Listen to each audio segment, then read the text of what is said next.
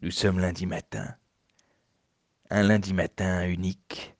Un lundi matin exceptionnel, oui. Aucun lundi matin n'a jamais ressemblé à celui-ci.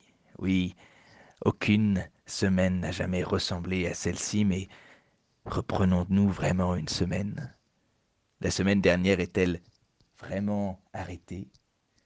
Le découpage du temps en semaine est-il déjà d'un autre temps, oui Ceux qui travaillent continueront-ils de travailler? Ceux qui ne font rien continueront-ils à ne rien faire?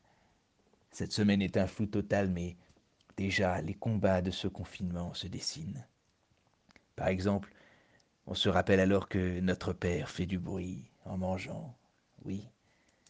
Ce qui n'était alors qu'un vague agacement du dimanche midi devient alors une peine, une peine quotidienne, une peine sans échappatoire. Alors, comment continuer à vivre quand on n'a rien de grand à faire et ces petites choses, ces petites choses à supporter?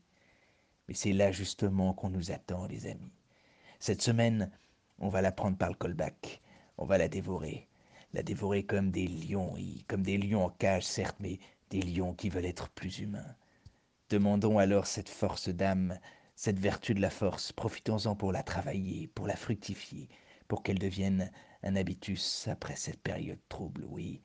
Devenons cette semaine des héros, des héros d'un ordinaire hors du commun. Bonne semaine à tous, bon courage.